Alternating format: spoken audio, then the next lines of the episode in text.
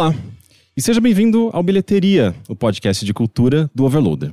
Eu sou Henrique Sampaio e este é o Bilheteria 206. A pauta dessa semana é a criminalização da homofobia, que está sendo discutida no Supremo Tribunal Federal e que pode pressionar o Congresso Nacional a legislar sobre o tema. Eu acho que vale lembrar que a expectativa de vida de uma pessoa transexual aqui no Brasil é de 30 a 35 anos, segundo o relatório de violência contra pessoas LGBTI de 2015 da Comissão Interamericana de Direitos Humanos. Segundo a ONG Transgender Europe, uh, o Brasil é líder mundial em números de assassinatos da população trans. Ou seja, essa é uma pauta extremamente relevante e eu, inclusive, fico até bastante surpreso que em tão pouco tempo né, do governo Bolsonaro a gente esteja vendo. Eu sei que pode ser. Não é necessariamente relacionado, mas uh, a gente esteja vendo isso no STF essa discussão chegar tão forte. E eu acho que é por isso que a gente precisa se envolver e por isso que esse episódio é sobre essa discussão, é sobre a criminalização da homofobia. Uh, antes de apresentar os nossos convidados, e eu estou muito, muito, muito feliz que essas, essas pessoas estejam aqui conosco, porque elas são pessoas maravilhosas. Uh, eu queria agradecer nossa, os nossos apoiadores que contribuem com a nossa campanha de financiamento coletivo no Apoia-se.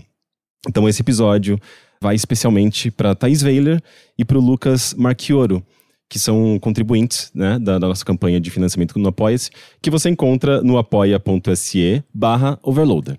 Uh, e um outro, um outro aviso rápido, a gente tá para lançar uma campanha também no PicPay, a gente tem uh, muita gente pedindo, pessoas que querem contribuir com o Overloader, com bilheteria, com os nossos podcasts, muita gente pedindo, e por isso mesmo a gente deve lançar em breve essa campanhazinha, mas a gente está revisando a, a campanha de financiamento coletivo como um todo para que ela fique compatível uh, e funcione para todo mundo. Bem, dados meus recados aqui, uh, eu queria introduzir os nossos convidados, que são pessoas, eu acho que muito importantes para esse debate. Inclusive, talvez a pessoa mais importante de todo esse debate, ela está aqui conosco hoje. E, e eu estou muito, muito, muito feliz e muito orgulhoso uh, de poder falar com o Dr. Paulo Iotti. Tudo bom, muito prazer, uh, Henrique, né, a gente falando, né, diretamente pela primeira vez. É, prazer estar aqui com o Pedro de novo, né? Que deu uma entrevista também dois dias atrás é, sobre isso e além do site maravilhoso do Pedro, né? Sobre entretenimento e política LGBTI. É né? um grande prazer estar aqui com vocês para falar um pouco desse julgamento tão importante do Supremo. Muito obrigado, Paulo. Uh, sim, e como o Paulo, inclusive, já antecipou, eu estou aqui com o Pedro HMC do canal Põe na Roda. E também é. Ah, eu dei spoiler? É, você deu spoiler, Paulo. Ele que me apresentou no final, mas que honra, né? Apresentado pelo Paulo. Cara, pra mim é uma honra estar nesse lugar junto com o Paulo, porque ele é o cara responsável por, acho que, maior parte, se não todas as conquistas recentes LGBTs em relação a, a direitos no Brasil. É, e acho que a gente está vivendo um momento muito histórico, assim, de muitos extremos e opostos, assim, onde a gente tem uma, uma, no poder executivo uma direita bem conservadora, ao mesmo tempo a gente tem um STF que sempre defendeu e esteve ao lado dos direitos humanos, das minorias. É, então acho que é, é um momento que a gente tem que estar bem ligado para ver o que, que vai acontecer, como vai acontecer, enfim. Vamos ver, né? Sim, certamente. Bem, o doutor Paulo Iotti, ele é o responsável pelas, eh, pelas ações que estão ali, ali presentes no STF, que estão sendo discutidas uh, e que podem levar a essa criminalização da homofobia. Uh, eu queria pedir, inclusive, para uh, pro, pro Paulo agora falar um pouquinho uh, da, até do seu histórico e de como ele tem contribuído com a população LGBT, né? O, o próprio Pedro mencionou algumas, algumas iniciativas e, e, ações que foram movidas pelo Paulo, mas eu queria um, um pouco mais detalhado, se possível. Claro, é, do, do meu histórico, né? Acho que eu entrei na militância em 2009 propriamente já estudava as questões de diversidade sexual e de gênero, né, desde o fim da graduação, de 2003 em diante, comecei a estudar o tema. Eu fiquei conhecido na militância porque eu fui um dos sete advogados que falou favoravelmente a decisão é, no, no, julgamento de 2011 do Supremo, né, que reconheceu a união homoafetiva, a união entre pessoas do mesmo gênero família. É, então fiz sustentação oral lá também. isso em 2011, comecei a atuar mais em 2012, em maio, né? Eu entrei com a primeira ação que a gente está discutindo aqui, é, pela BGLT, o mandado de injunção 4733.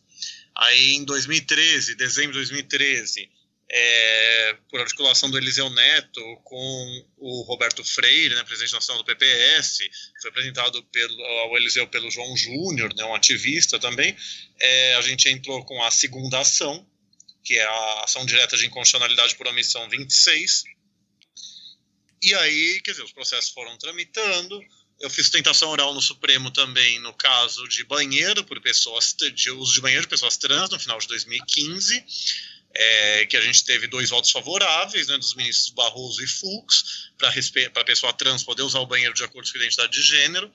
Os ministros Barroso e Edson Fachin deram votos favoráveis é, ao uso do banheiro de acordo com a identidade de gênero das pessoas trans. E aí a gente está com um pedido de vista do ministro Luiz Fux desde então, já mais quase três anos e meio. É, falei também, peticionei no, nos processos de mudança de nome e gênero de pessoas trans, independente de cirurgia e laudos e ação judicial, né? É, eu fiz sustentação oral nesse caso em abril de 2017. Em junho teve a sustentação oral daquela advogada trans maravilhosa, Gisele Alessandra, que emocionou muito o Supremo, entre outras né, sustentações orais. O julgamento começou em novembro de 2017 e acabou em março de 2018. E agora, né, esse caso do Supremo é sobre a criminalização da LGBTfobia. Né? Tem outras ações é, tem uma ação no Supremo, é, no Supremo para de doação de sangue, né, por homens que fazem sexo com outros homens. Essa eu não pude fazer sustentação oral porque era o quarto da pauta. Eu achei que não ia julgar, eu tinha palestra no mesmo dia, mas aí os advogados falaram. Eu até fui citado pela Patrícia Gorichi, que falou, né, é, por uma das entidades. É, tem uma ação que eu fiz pelo PSOL para que o Plano Nacional de Educação seja interpretado como proibindo a discriminação por gênero, identidade de gênero e orientação sexual, né? proibindo a homofobia, transfobia e machismo nas escolas. E, enfim, é, acho que essas são as principais atuações que eu tive no Supremo até agora, nessa sustentação oral de quarta passada, que eu fiquei muito feliz, né, que eu fiz questão de falar da tribuna do Supremo, já estava falando para jornalista, né, que era um dia histórico por ter três gays comigo, uma lésbica e uma trans, como advogados e advogadas falando na tribuna do Supremo, e, enfim, foi um dia histórico, ainda mais no voto do ministro Celso de Mello, no dia seguinte, falando tudo que falou, né? Acho que eu me apresentei demais, mas é bastante coisa que a gente tem, que, que dá bastante ações que a gente tem tido e bastante sucesso a gente tem tido no Supremo, não só eu, claro, eu sou um dos é, que tem atuado, embora atue bastante, né? E, enfim, longe de ser só eu, mas eu fico feliz de estar podendo participar disso, dessa dessas conquistas, dessas lutas no Supremo. Inclusive, eu recomendo muito a, a que todos assistam a sustentação oral do Dr. Paulo Iotti lá no STF, que, que faz com que a gente que é comunicador se sinta um lixo. Tamanha é a articulação uh, com as palavras e os argumentos. É um negócio maravilhoso. Uh, inclusive, eu, queria, eu mesmo queria agradecer em nome do Overloader, em nome do nosso, do nosso, do nosso público. A gente uh, tem ouvintes transexuais, a gente tem ouvintes gays, a gente atinge uma, um, a população LGBT, especialmente nesse meio nerd, né, de quadrinhos, de games. Uh, e eu acho que em nome de todo mundo a gente agradece muito essa luta, Paulo, porque eu, como produtor de conteúdo, que, uh, que sempre tenta transmitir essa mensagem e de, de apoio e de luta e. Uh, enfim, de conscientização, uh, eu sei que eu faço nem, nem 1% de todo o trabalho que, que você e outras pessoas uh, estão fazendo, atuando diretamente uh, na, na, política uh, e, e, enfim, fazendo as coisas virarem realidade, sabe? Concretizando. Então é, é algo maravilhoso. Eu me sinto honrado de estar falando com você aqui. Muito obrigado, fico muito feliz. Eu fico muito feliz quando a minha fala, né? Meus estudos é, dão tanta dão inspiração e alegria, né? É, para tanta gente. Né? Então, fico muito feliz com, é, por isso, né, de ter recebido é, muitas manifestações de alegria, parabenizações nas redes sociais. Não veio nenhum hater, até me espantou, não estou reclamando, por favor, é, assim, batendo na madeira aqui, mas é, foi, fico muito feliz de, de, do que eu falei, da alegria e inspiração para tanta gente. Obrigado. E, e o Pedro, o Pedro ele é o criador né, do, do canal Põe na Roda, que é provavelmente um dos canais mais relevantes né, de cultura LGBT. Tem uh, o que, Pedro, atualmente? Quase um milhão de inscritos? Cara, tá para fazer um milhão. Acho que falta um, em um mês a gente vai chegar nessa marca. Tá em 970. É, então o canal vai fazer cinco anos agora e um milhão de inscritos. Fantástico, parabéns. Obrigado. Uh, e você também já foi roteirista de TV, né? Do Amor e Sexo. Do Amor e Sexo, CQC, a de Night por MTV, umas coisas que eu gosto, eu gosto bastante, assim, de, de, E que tem bastante a ver, na verdade, porque o Põe na Roda tem uma linha, assim, que cruza um pouco com humor e tal. Acho que isso também ajudou o canal a se popularizar. Sim, e eu acho que, que inclusive é um canal muito relevante, uh, até em termos políticos, né? Porque uh, por, por meio do humor e por meio dessa linguagem mais solta, mais informal, vocês acabam atingindo um número enorme de pessoas com, com, com pautas e causas e temas muito relevantes uh, que, que muitas vezes, quando é abordado ali pela militância, gera para muita, muita gente torce o nariz, né? Muita, muita gente tem um pouco de dificuldade Sim. com a linguagem mais, mais séria, mais difícil, mais técnica, e, e vocês têm essa vocês são facilitadores da política LGBT uh, eh, e, de, da, da, divulgação. Ai, que honra, nossa. Obrigado. É, é, é, eu mesmo acompanho há bastante tempo o trabalho de vocês. Eu acho muito importante, assim, como uh, vocês não, não fazem um conteúdo só para LGBT, vocês são uma janela para, acho que para famílias que têm pessoas LGBT. Uh, eh, irmão, né, filho, parentes, para entender melhor e eu acho que é um trabalho muito bonito também de conscientização. Pô, que, que demais ouvir isso, obrigado. É que eu acho que assim, é, eu, eu não era militante quando eu comecei o canal, na verdade eu só quis fazer um canal de humor e que falasse de coisas gays porque eu não via essas coisas muito representadas ou via mal representadas, mas acho que esse é um dos segredos, assim, porque eu não, eu óbvio me tornei militante, né? na verdade só de ser assumido você já acaba militando de alguma maneira uhum. no mundo. Mas assim, é, o canal a princípio nem era para ter essa pegada tão ativista que acabou tendo, porque acho que é inevitável é, ser LGBT, é, você acaba condicionando a sua existência à política, né? Porque é, a gente ainda é carente de muitos direitos, a gente ainda é muito alvo de preconceito e aí você se posicionar como LGBT no mundo acaba te tornando sem querer um militante, assim, mas acho que, que como eu não tinha muita consciência disso, principalmente no início, assim, é, o canal acabou tendo uma linguagem mais, mais popular, assim, mais acessível. Me complementar, Pedro, você falou uma coisa é importante. O João Silveira Trevisão, dos fundadores do então movimento homossexual brasileiro, hoje, ele fala exatamente isso já há muito tempo. O fato de você assumir-se a uma militância. É, o João, assim, que tem um livro maravilhoso, chama Devasto no Paraíso, a história da homossexualidade no Brasil, da colônia atualidade, ele, enfim, é uma fala muito recorrente dele, muito verdadeira, né? e você já afasta os estereótipos sobre a homossexualidade, sobre as diversas identidades LGBTI, quando você mostra que você é tão humano quanto o hétero cis, que muita gente acha que a gente, sei lá o que eles acham da gente, né? Que a gente é um ET, uma coisa completamente fora da realidade. Se eles soubessem as gays de direita, fala só das gays, das LGBTI de direita, olha.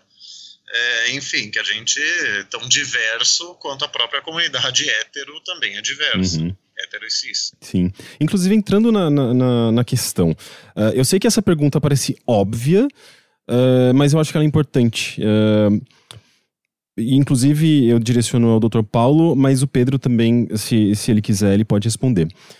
Por que, que, é importante a criminalização da homofobia no Brasil? Olha, a gente tem, em, em, primeiro lugar, em aspecto muito pragmático, o Código Penal não criminaliza a conduta de discriminar alguém que é você não atender no seu estabelecimento comercial, você tratar de maneira inferior ao que você trata o hétero cis, sobretaxar, etc. E, e não criminaliza também o discurso de ódio, que é você ofender a coletividade. Né? Quer dizer, você, o crime de injúria, difamação, se você supõe você ofender uma pessoa individualizada. Você ofender a coletividade LGBTI, então, não é falar que gays são, seriam pedófilos, que é uma difamação muito constante ao longo da história mundial contra a gente, não é crime no Código Penal, é crime na lei antirracismo. Então, são duas das condutas que mais oprimem a população LGBTI. E, assim, os assassinatos, né, as agressões que são crimes pelo Código Penal, é, as pessoas, promotores, juízes em geral, delegados, é, em geral, não consideram como agravante do crime. Então, você tem uma, um artigo do Código Penal que fala que se você comete um crime por motivo fútil, que é um motivo tolo, ou um motivo torpe, um motivo horrendo, nefasto, maléfico, é, você tem que aumentar a pena. Tem falado, né? nem acho que é por uma vontade ou uma transfobia de delegado, promotor de eu acho que eles nem concebem que é, seria uma causa de aumento de pena. Que a gente tem uma máxima, a gente tem um inconsciente coletivo na sociedade que acredita que, aspas, a homofobia, né, a transfobia não é crime. Então, eu já tive casos, né, eu fui advogado do Centro de Cidadania LGBTI de São Paulo, que chamava Centro de Combate à Homofobia na época, um rapaz foi lá, sofreu um crime de injúria, ofenderam ele falando, não vou lembrar agora, seu viadinho disso ou daquilo. Falei, vai na delegacia, faz BO de injúria, difamação. Ele me ligou no outro dia falando que o delegado, o escrivão, não quis fazer o BO, porque a homofobia não é crime para ele. Falei, olha, tá bom, mas a injúria continua sendo crime. Se ofender alguém por motivação homotransfóbica ou não é crime.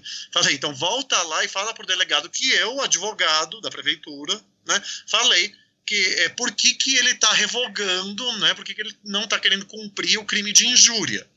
E se ele não fizer o BO, ao invés do oficial homofóbico, eu vou oficiar ele perguntando por que, que ele não está fazendo o que ele é obrigado a fazer por lei, que é crime. Aí ele conseguiu fazer o BO. Então, é, você tem uma dificuldade, uma crença das pessoas de que a homofobia e a transfobia não seriam um crime, mesmo quando é. Então, criminalizar, além de resolver esse problema prático, de que discriminar alguém e discurso de ódio não é crime, você vai dar uma conscientização social de que o Estado considera a, coluna, a, a conduta homotransfóbica intolerável. Porque, aí o finalista fala, o, sempre que o Estado, como um todo, né, o país reconhece uma opressão, uma discriminação como intolerável, ele criminaliza.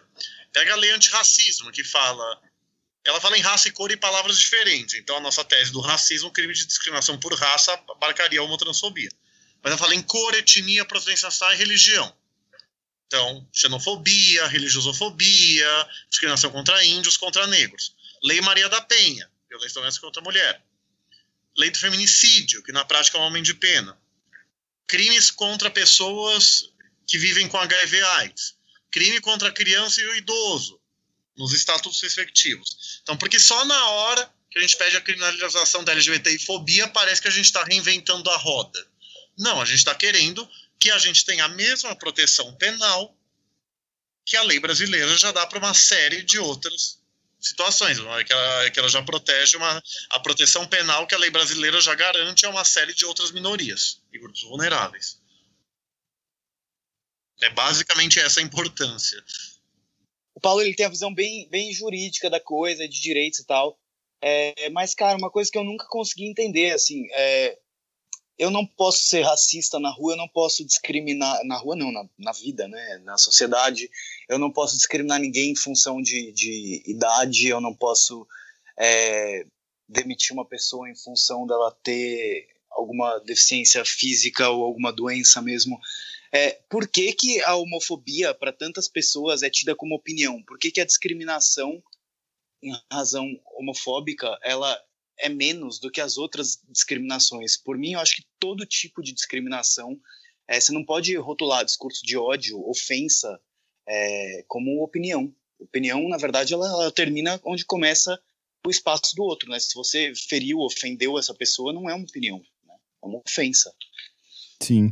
E, e, e, é curioso também pensar que é, essa discriminação, ela não é só, ela não está presente só na violência física, é, na agressão verbal, ela é, é uma discriminação que também ela é muito invisível, né? É, até que trazendo um, um, um, uma história pessoal minha agora, recente, eu tô procurando um apartamento para me mudar com meu namorado, pela primeira vez, assim, eu vou, tô fazendo isso, sabe, na vida, procurando apartamento para me mudar com meu parceiro e tal. E, e, eu percebi que eu estava com medo de, eh, de fazer a proposta ali com o, o, proprietário e achar e pensar que ele poderia não ver com bons olhos o fato de eu estar me mudando com meu namorado. E eu, e eu até ficava, putz, como que eu vou me apresentar agora? Será que eu falo meu companheiro para minimizar, sabe, para não chocar? Porque não, não, é, não é nem como se, se a homofobia fosse internalizada e viesse da minha parte, mas é que eu tenho medo de perder uma oportunidade, por exemplo, de um apartamento que eu tenha gostado, por conta da, da homofobia alheia, que eu sei que existe, eu sei que pode acontecer. E, e, e, a, gente, a gente se poda, a gente tem medo de dessas pequenas coisas, que na verdade são coisas enormes, né? O medo de andar de mãos dadas na rua, por exemplo. É, tem lugares que a gente se sente confortável, mas tem lugares em que, se meu namorado encosta em mim, tá próximo e, e, Não sei, eu acho que eu fui condicionado, inclusive, a manter uma certa distância por conta do medo, mas se ele encosta, eu, eu, eu já fico desconfortável. E eu acho que é isso que a gente é, é, quer chegar, quer, quer, quer talvez, eventualmente, é, fazer com que não exista mais, né? Que as pessoas se sintam desconfortáveis apenas por demonstrar afeto em público, né? Sim, sim. A, a criminalização, ela ajuda na conscientização da sociedade nesse sentido. Né? Então, embora você até consegue processar civilmente por danos morais, né? se demitir por razão homotransfóbica, você processa também, mas a sociedade ela é punitivista, não é? Quer dizer, então é um argumento que eu faço que é do, na verdade, de um ativista gay histórico, Beto de Jesus, mas eu que ajudei a popularizar no movimento, que é não pode ter hierarquia de opressões. Quer dizer, se você oprime, se a opressão contra determinados grupos é criminalizada, por que, que a homotransfobia não vai ser. Então, é, eu falo, né, ou a gente refunda todo o sistema penal, e eu sou muito favorável a isso, por uma lógica de justiça restaurativa, ou seja, que se preocupa principalmente com a vítima e não só com a punição, até com uma lógica abolicionista, né, não usar a pena de prisão para nada. O, quem adota o direito penal mínimo acha que tem que ter prisão para casos muito graves, como homicídio, estupro, lesão corporal grave e tal. Mas se vier uma proposta abolicionista que substitua a pena de prisão por outra é, adequada, verossímil, da gente conseguir implementar na sociedade, eu vou ser a favor. Mas até é, eu tenho um artigo que eu falo, não somos tubos de ensaio. É, a decisão de como você vai criminalizar ou não, como você vai punir as opressões sociais de forma penal ou não penal, é uma decisão fundamental da sociedade. Então, ou a gente muda o sistema penal inteiro, ou a gente criminaliza a homotransfobia como se criminaliza tudo nesse país. E, e eu acho importante lembrar também, dialogando com abolicionistas, minimalistas, etc., você já tem pena alternativa no Brasil. É pelo tamanho da pena. Se o juiz te condena até quatro anos, ele vai falar quatro anos de reclusão, né, prisão, mas ele substitui em seguida é, por pena alternativa, cesta básica, serviço comunitário, etc. Exceto se ele fundamentar a extrema gravidade do caso para justificar a prisão, o que é raro. E a lei antirracismo, que é onde a gente vai pode conseguir incluir a homotransfobia, tenho muita esperança que a gente tenha pelo menos seis ministros a favor, aí a gente ganha, é, a, as penas delas são de 1 a 5 anos. Então, veja, 90% dos casos ou mais vão ser penas alternativas não foi racismo, mas pega um caso lá do Alexandre Frota contra o deputado João Willis, né, que teve que se exilar do Brasil por essa violência, essas ameaças que a gente sofre cotidianamente, ele por ser deputado mais ainda.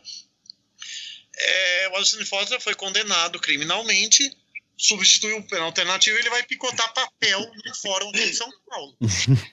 serviço público, tem que picotar papel, a gente tem muito processo de papel ainda, ou sei lá, e não sei se é no arquivo público de São Paulo, mas, é, enfim, é uma pena alternativa, podia ser limpar a rua, podia ser é, pagar a cesta básica, podia ser um serviço comunitário qualquer, é, a gente pode melhorar, mas então, é, e aí um outro argumento me antecipando, vocês vão me desculpar, mas estou dando tanta entrevista e elas duram uma hora cada uma, é, normalmente, porque essas ações são juridiquês do juridiquês, eu sei, é, até eu consegui traduzir, né, demora um pouco. Uhum. O, você não pode culpar a crime, é, numa lei antidiscriminatória, uma lei que protege minorias, o genocídio da população negra, que acontece. O direito penal é de, desgraçadamente seletivo, né? ele pune de maneira mais dura minoria e grupos vulneráveis, especialmente negros e pobres. Uhum. Mas o que, o que criminaliza a população negra e pobre são as leis de drogas e as leis de crimes contra o patrimônio, furto, roubo, que aí você tem uma aplicação muito mais dura. Não é uma lei antidiscriminatória, como a lei antirracismo, que vai gerar o encarceramento da população negra, que é uma crítica que abolicionistas muitas vezes falam. Então a preocupação é legítima, mas eu acho que ela erra o alvo. Uhum. E a gente vai conseguir punir o homotransfóbico rico e branco. Dá mais trabalho, mas a gente consegue. Com a Lei Maria da Penha, por vezes você consegue punir o homem branco cis que, que agride a mulher. Uhum. Então é uma discussão é legítima, mas que eu acho que erra o alvo nesse caso. E acho que a gente também tem estatísticas. É, a gente tem estatísticas no Brasil que provam essa necessidade. É, levantamentos da Anistia Internacional, das Nações Unidas, é, do Grupo Gay da Bahia, que faz essa contabilização também, já há, acho que mais de uma década, enfim, é, de que a gente é, é, um dos países que mais mata LGBTs no mundo. Transsexuais no Brasil têm expectativa de vida de 35 anos. Então, assim, quando as pessoas falam que somos todos iguais, não somos, porque transexuais estão vivendo 35 anos, o resto da população vive mais de 70 em média. É, então, assim, para que a gente tenha igualdade, a gente precisa de leis que nos deem essa, que, que nos reparem essa diferença é, e ajudem também a coibir esse tipo de crime, porque assim, a Maria da Penha acabou com violência contra a mulher? Não, não acabou, mas obviamente diminuiu e também criou mecanismos da vítima se defender mais facilmente. Exato. E há mecanismos de defesa é um aspecto fundamental, que o Renan Quinalha, um ativista LGBT e professor da Unifesp de Direito, fala isso. A lei cria mecanismos para que as pessoas possam se defender. Aí você tem um passo seguinte, que é conseguir implementar a lei. Mas sem a lei é que a gente não vai conseguir nada. Então, é, sem esses mecanismos vai ser muito mais difícil, na melhor das hipóteses. É, enquanto não tiver uma lei, é, a gente vai continuar ouvindo que homofobia é liberdade de expressão ou que homofobia é opinião, sendo que não é. Sim. É, eu vejo a lei anti-homofobia meio como um posicionamento uh, do Estado contra essa naturalização do ódio e da violência direcionada a LGBTs. Né? É, da mesma forma como acontece com outros grupos sociais fragilizados, né? como, como negros e mulheres, que a gente sabe que por conta do histórico, do patriarcado, do, da, da escravidão, são grupos uh, que, que têm com muito mais frequência do que certos outros grupos uh, uh, a violência né, direcionada a eles. Então faz sentido que o Estado se posicione e, e, e, esse posicionamento acaba, de, acaba guiando o comportamento da população. e, como, gente, de uma forma que a gente vê, por exemplo, o oposto disso, sei lá, na Rússia, né? quando o governo estabelece que Uh, você falar abertamente sobre sexualidade, sobre homossexualidade, uh, é propaganda gay e, e, de uma, de uma, e pelas entrelinhas eles quase que incentivam essa perseguição à população LGBT e, e por isso você vê tantos casos também de. Uh, de violência a essas pessoas, uma repressão absurda, uma tentativa de calar essa população. Você vê justamente o oposto ali, né? Quando o governo está incentivando uh, indiretamente esse tipo de agressão. Uh, e, e, o, que eu, o, que eu, o que a maneira como eu entendo a lei anti-homofobia não é necessariamente para uh, uh, para sair encarcerando todo mundo, né? Como muita gente parece estar tá, tá promovendo, né, é, justamente pegando esse, no, no, pé dessa questão da uh, punitiva, que eu acho que é importante, sim, por conta do nosso sistema mega complicado e problemático, uh, sistema carcerário, que é um problema gigantesco. Uh, mas, ao mesmo tempo, essa questão do posicionamento do Estado eu acho muito importante. Sem falar que tem essa questão do, do dos dados, né? Quando você tem. inclusive, me tira essa dúvida, doutor Paulo. Uh, a partir do momento que a gente tem uma lei que criminaliza a homofobia, é, a gente passa então a, a, ter dados com relação, por exemplo, a homicídios, a discriminação, é, que possam ajudar é, ali o Estado, o município, ou mesmo o governo federal a criar programas que, que, que que promovam conscientização, que promovam, uh, enfim, essa, essa, essa, outra base que as pessoas tanto uh, comentam, que é essa questão educativa? Olha, não é, não é automático. Não é automático. Obviamente, ele dá um subsídio. É, até porque, assim, quem faz boletim de ocorrência, por exemplo, é o Estado, não a União. Para ser crime no Brasil tem que ser lei federal, mas, assim, quem regulamenta o que vai ter ou não do boletim de ocorrência é cada Estado. Então, é para ter um campo no BO, como tem em São Paulo, é, quem me lembrou foi a Heloísa Alves, ativista lésbica, advogada tucana, que é, foi quando Alexandre de Moraes, antes de ser indicado para o ministro Supremo, ele que aprovou, é, segundo a Heloísa, o, o BO em São Paulo ter a informação da, de orientação sexual e identidade de gênero como motivação do crime. Pra, ah, isso tem atualmente? Tem, faz acho que poucos anos, alguns anos, mas tem.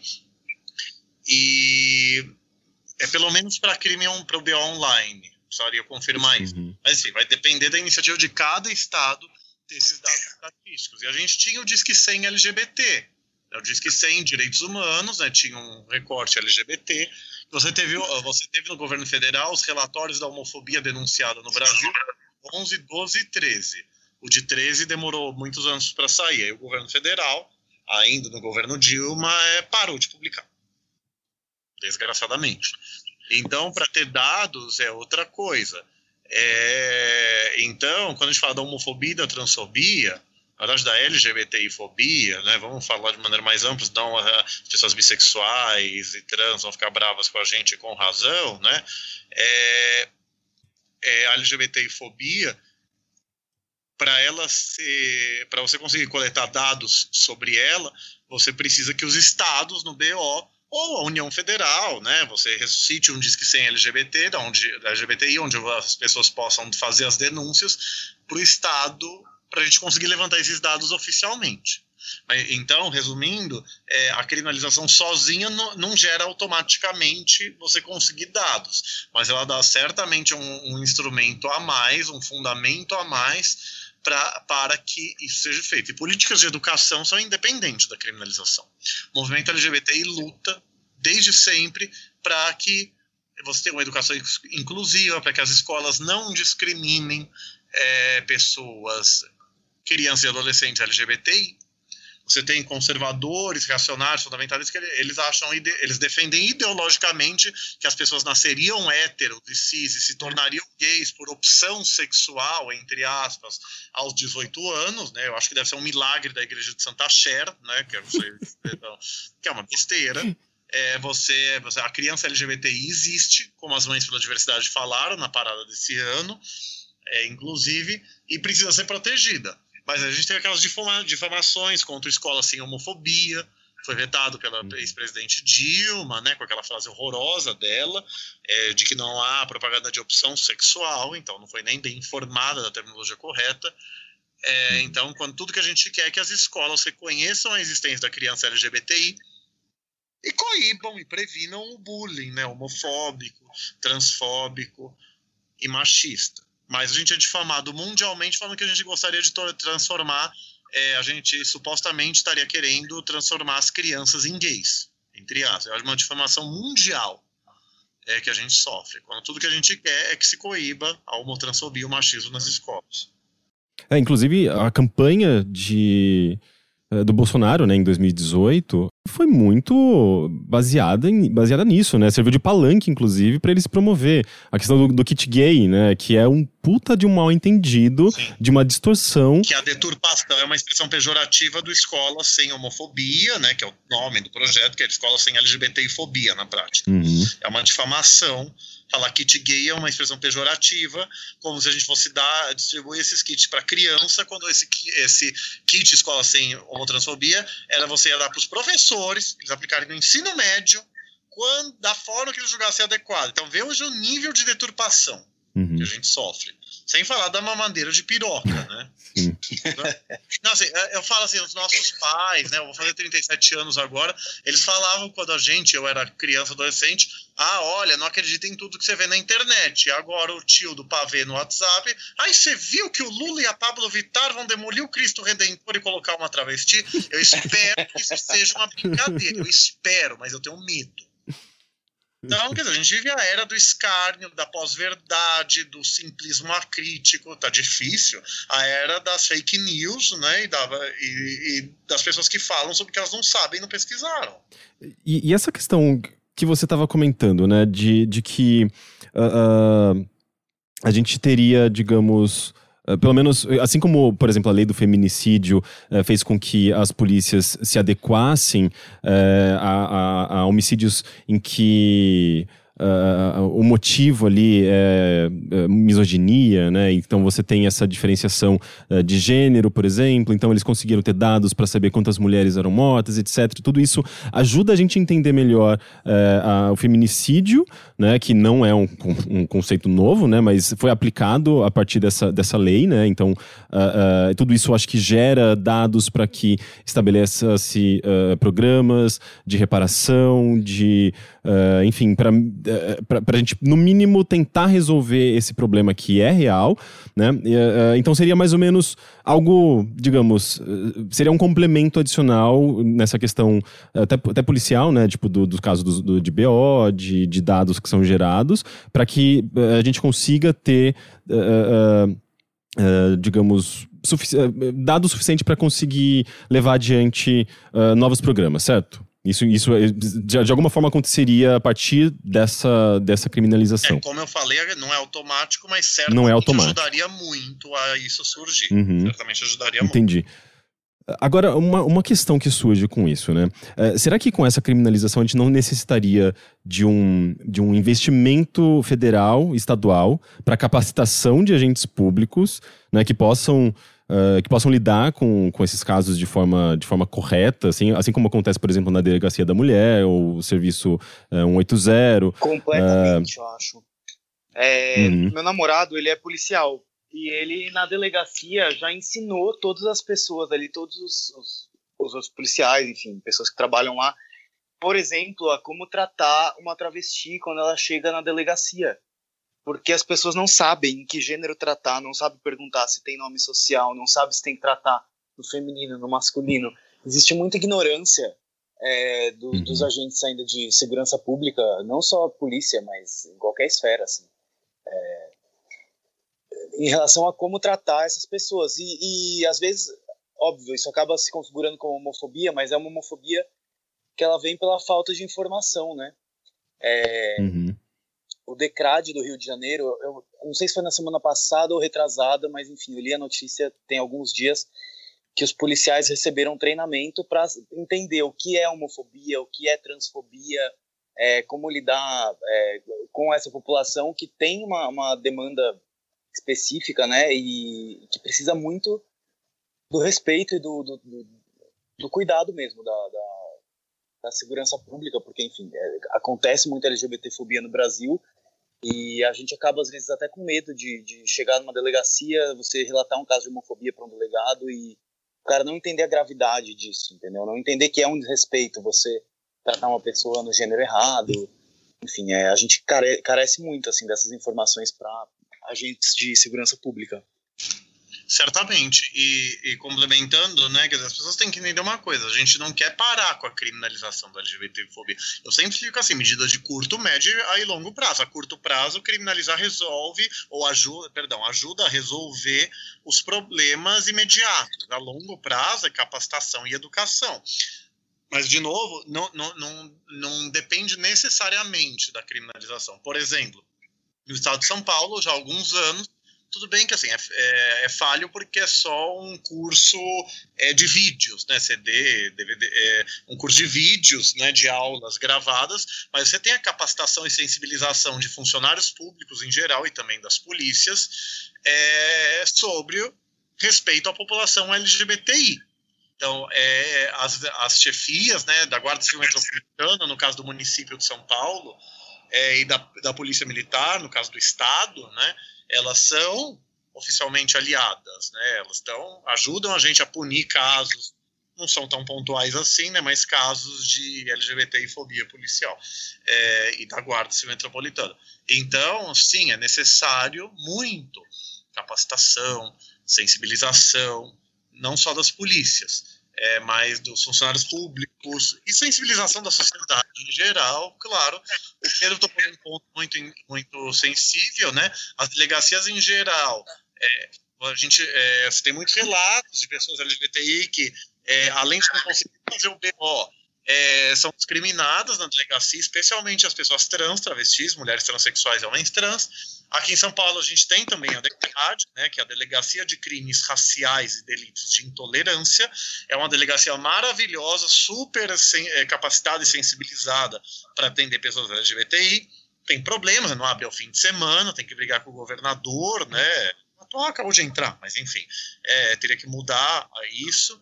Mas é, o problema é que só a Decrade praticamente nos atende bem. E é uma Decrade no estado inteiro. Então precisa realmente que todas as delegacias sejam treinadas para atender bem, entender os conceitos da diversidade e não discriminar. É, porque é importante a gente ter delegacia específica. Não dá para ter uma delegacia LGBTI, não dá para ter uma delegacia para cada minoria, mas uma delegacia de, anti, é, de crimes de intolerância, né? Por exemplo, aí, mas a gente precisa de algumas assim para dar um parâmetro, mas todas precisam estar capacitadas. Acho que é muito parecido com a história da, das delegacias da mulher, né? Que hoje tem, tem várias aí que as mulheres Sim. iam é, reclamar só que o marido estava batendo nela, o delegado fazia pouco caso, enfim, era um pessoal que não, não sabia lidar com aquele público, é, e acho que a gente precisa de mais delegacias mesmo, que, que apurem crimes é, por ódio mesmo, é, orientado, tanto orientação sexual quanto é, etnia, enfim, todos esses casos de discriminação. Sim. E eu acho muito impressionante também como a gente esteja falando sobre isso e a possibilidade disso acontecer a partir de, de, dessa, dessa ação que está acontecendo no STF. É, num governo que é ultra conservador, né? Eu até fico meio será que isso pode acontecer um dia, sabe? A gente tem como uma ministra dos direitos humanos uma mulher que faz proselitismo religioso, né? Que fala que homem veste azul e mulher veste rosa. Eh, como que a gente chega desse governo que a gente tem atualmente a essa realidade? Me parece algo, assim, muito distante, mas ao mesmo tempo, quando eh, eu, eu comecei a ver uh, que essa ação estava acontecendo, Uh, bateu aquela esperança de alguma forma, sabe? Uh, então eu acho, acho é um contraste muito absurdo e muito maravilhoso ao mesmo tempo. Sim. E assim, deixa eu falar uma coisa, deixa eu ser utópico e pés no chão ao mesmo tempo. Direito não é política, ou pelo menos não é para ser é minha briga com as esquerdas, por exemplo. Eu não sei a opinião de vocês sobre isso. Eu estou entre aqueles que acham que o Lula foi preso sem provas. Mas, assim, quem acha que direito é política, como muita gente acha, então não pode criticar juridicamente a decisão do Moro. Falou, ele fez a política que ele achava adequada. Não é isso a teoria jurídica. Eu falo isso porque, com esse exemplo, é, em tese, pode ser o governo Bolsonaro, pode ser o governo Dilma, pode ser o governo Alckmin, pode ser o governo do, do Pedro do Põe na Roda. Quer dizer, o judiciário, em tese, não é para. Não, não deve decidir se de acordo com os sabores políticos do momento. Uhum. É, você tem no, no juridiquês tem a que eu falei na minha sustentação oral, a função contramajoritária. Como o nome diz, assim, para você, o judiciário, o Supremo Tribunal Federal em especial, manda, determina o respeito aos direitos humanos, mesmo que contraria a maioria da sociedade e, consequentemente, o governo eleito.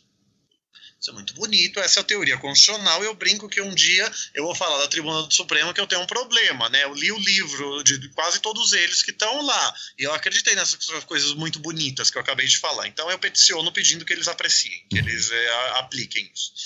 É, então, na prática, a gente sabe que os tribunais no mundo inteiro, não é o Supremo, os tribunais, eles.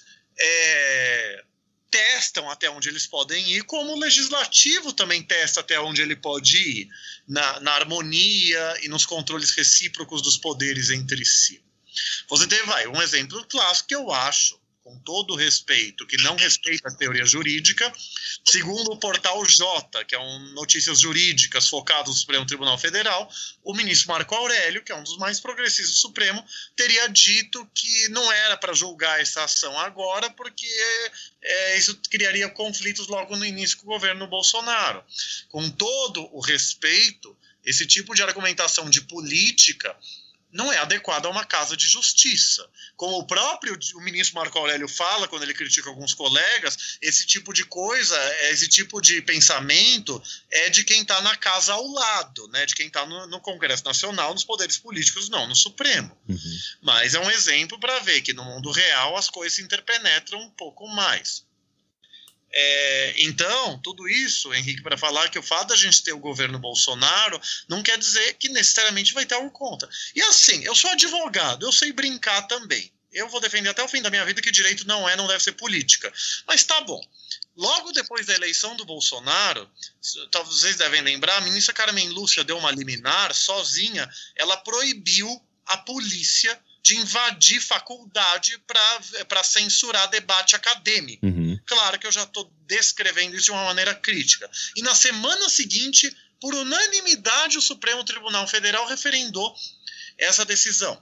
Logo em seguida, o ministro Barroso, que é um ministro super progressista, é, sempre vota, tem votado a favor da população LGBTI, é, ele falou: olha, o, o Tribunal o Supremo está tá dividido em muitos temas, mas não para defender minoria. Para defender minoria como gays, negros, mulheres e trans, o Tribunal está unido.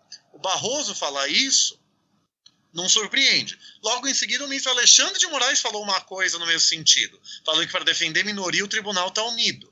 Então, se é para a gente pensar em temores políticos, e ainda mais com, essa, com esse caso da invasão de faculdades que o Supremo barrou assim que a ação chegou lá, eu acho que o, o Supremo pode é, marcar posição em defesa de minorias, justamente num governo como Bolsonaro, né, que embora ele tenha diminuído o tom, né, desde o segundo turno da eleição, pelo menos, um pouco antes, é, é um governo que é, marcado na história do Bolsonaro é, de discursos é, discriminatórios, de ódio, ou pelo menos alguém que não tem muita preocupação com a população LGBTI. Então, como o Supremo tem referendado as reformas trabalhistas e previdenciárias, e é muito criticado nas esquerdas com isso, e com razão, ele tem referendado só a reforma trabalhista, né? Vamos ver a previdenciária quando for aprovada.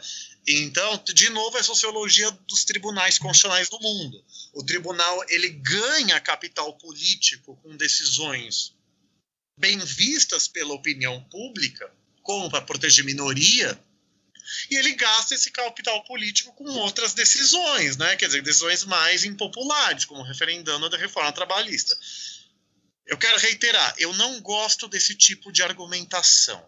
Eu vou morrer falando que o direito não deve ser político, eu não sou ingênuo, mas não é o tipo de argumentação que eu acho adequado no judiciário. Mas como eu sou sozinho falando isso no mundo, praticamente, então, quer dizer, quem quer pensar que direito é política, eu acho que nesse contexto o governo Bolsonaro é uma forma do Supremo Tribunal Federal continuar se afirmando como protetor de minorias e grupos vulneráveis, como pelo menos desde 2011 ele fez, com união homoafetiva, constitucionalidade de cotas raciais e sociais, constitucionalidade da Lei Maria da Penha, o aborto de anencéfalos, o aborto no primeiro trimestre, bem que isso foi uma turma, não foi o tribunal inteiro. Então, quer dizer, era muito fácil o tribunal decidir em contrário tudo isso. Mas, mas não, ele está maravilhoso para proteger minorias e grupos vulneráveis, embora criticável em outros temas. É uma argumenta, é uma é uma reflexão que eu tento fazer com as esquerdas em geral, e eu sou do centro-esquerda. Entendi. Uh, você tem alguma coisa a adicionar, Pedro? Eu não consigo adicionar nada depois que o Paulo fala, ele fala tudo. Eu falo demais, perdão. Não, mas você fala tudo, assim, você põe todos os pingos nos is, não tem, tipo, sabe o que tirar nem pôr, assim, eu fico só admirando. Obrigado, querido. Inclusive, uh, uh, Paulo, eu sei que você tá, tá, tá meio que na, na, correria. Eu posso fazer uma última pergunta pro Pedro, uh, justamente relacionada a essa questão mais política? Uhum. Eu falei, gente, eu tô, exa eu tô exausto, são 10 da noite, eu tenho voo para Brasília às 6 da manhã, tenho que arrumar, eu tenho que dormir, por incrível que pareça, eu tenho vida fora da militância também, então eu pedi pro Henrique pra gente não passar muito de uma hora, uma hora e pouco, Sim. mas podemos concluir, claro, sem o menor problema. Ah, inclusive, eu peço muitas desculpas, mas, mas eu, eu, eu, eu garanto para você que isso vai ter algum impacto. Imagina, é um grande prazer. Uh, Pedro, uh, já que a gente entrou um pouco nessa questão política, uh, eu, eu, queria saber como que o público tem lidado desde, desde o ano passado, né, com toda a questão ali das eleições, que eu acho que polarizou demais e, e, e, fez com que as pessoas se aproximassem da, eu acho que da, da, da, dessa temática, né, da, da política como todo, ou pelo menos tentar entender como a política funciona. Não sei se é uma coisa também de, de, de uh, como eu posso dizer, assim, tipo, de, de, de época, né, sempre que, é, que chega uma, uma grande eleição, assim, as pessoas se aproximam, se aproximam e depois elas se afastam de novo. Mas você que, você que produz conteúdo, produz conteúdo político uh, eh, para uma cena LGBT e fala diretamente com com esse público e tem esse tanto, tanto feedback, tem uh, essa essa importância nessa cena. Como que você tem percebido essa relação das pessoas, uh, do, do, do, público LGBT com a, a, com a política e a produção, a partir da produção que você tem? Cara, é, eu na verdade fico muito chocado, assim, positivamente, porque eu nunca vi a classe LGBT tão politizada e tão tão unida a maior parte das pessoas. Antigamente era uma crítica minha, assim, muito ao pessoal LGBT que mais a militância era politizada e o resto vivia bem alienado. A impressão que eu tenho, até estava pensando sobre isso esses dias, é que me parece que a eleição do Bolsonaro, que foi um cara que ficou famoso nos últimos 20 anos, basicamente vivendo de super pop e CQC, falando mal de homossexuais, transexuais, não fez nada além disso nos últimos 30 anos de vida pública, enfim, política.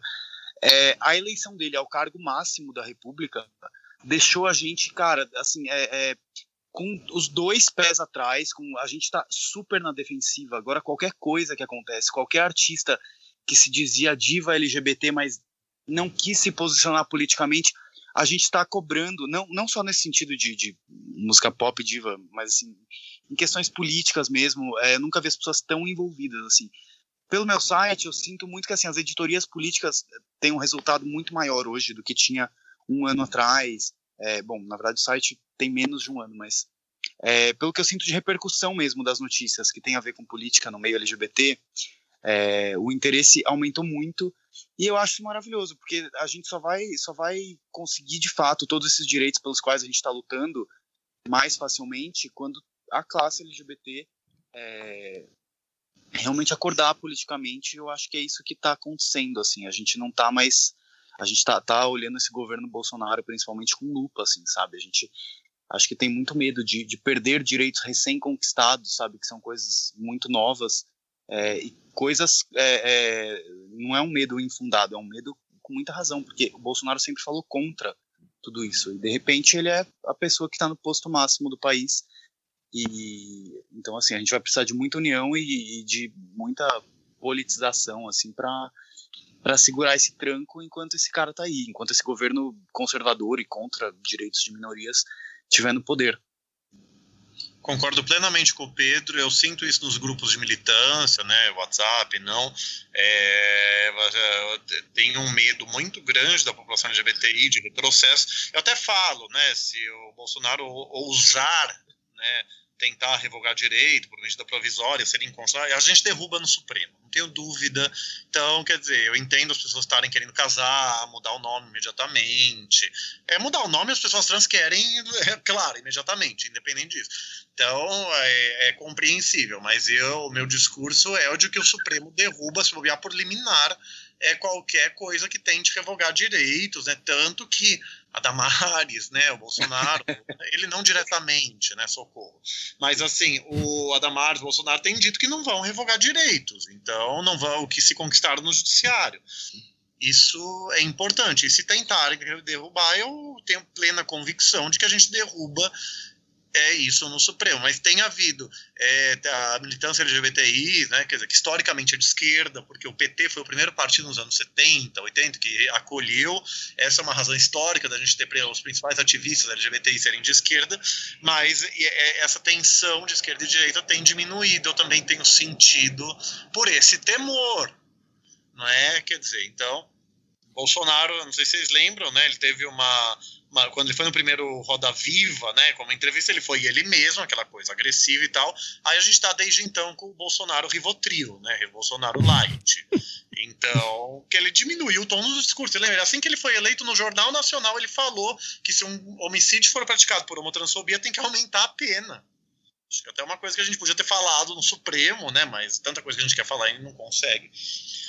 Então, é, me permite até é, para eu até encerrando minha fala, embora eu responda mais alguma coisa, eu acho importante, deixa eu esclarecer um mal entendido, que eu até escrevi um artigo no Justificando para falar, né, que o ministro Celso de Mello, naquele voto maravilhoso histórico dele, que ele começou falando que ele vai ele vai entrar para o índex de livros proibidos pelos cultores do ódio, então que é a Dalton, que é um voto. O ministro Celso é o ministro mais erudito, culto, decano, mais respeitado do Supremo, né?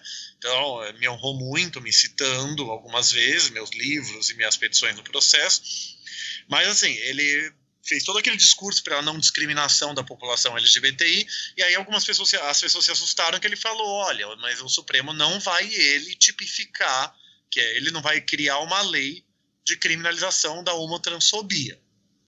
Isso assustou, falou, poxa, então ele só vai falar que o Congresso vai criminalizar, que o Congresso, perdão, que o Congresso tem obrigação de criminalizar, isso é que a gente vai descobrir amanhã né, que ele vai concluir o voto. Ele vai dizer agora que ele declarou que o Congresso tem obrigação de criminalizar, o que, que o Supremo pode fazer enquanto isso não acontece.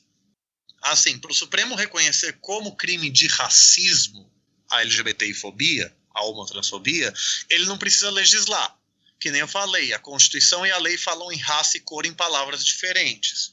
Um julgado muito famoso de 2003 sobre antissemitismo, que é discriminação contra judeus, o Supremo falou que o racismo não é um conceito biológico, como se acreditava no passado. E o projeto Genoma acabou com essa crença de vez. É um conceito político e social. E na minha fala eu investi bastante tempo para falar que a literatura negra antirracismo referenda isso. Mas para o Supremo, o racismo é a inferiorização de um grupo social relativamente a outro. Se esse é o conceito constitucional de racismo, e eu acredito que seja, então a homofobia e a transfobia se enquadram no crime de racismo. Então, o Ministério ele deu algumas dicas, eu acho.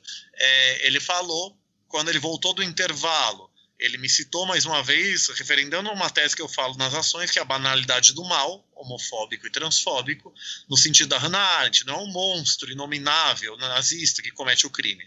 É a pessoa dita de bem, a pessoa dita normal, mas que se acha no direito pseudo direito de ofender, agredir, ofender, agredir, discriminar e até matar pessoas LGBTI.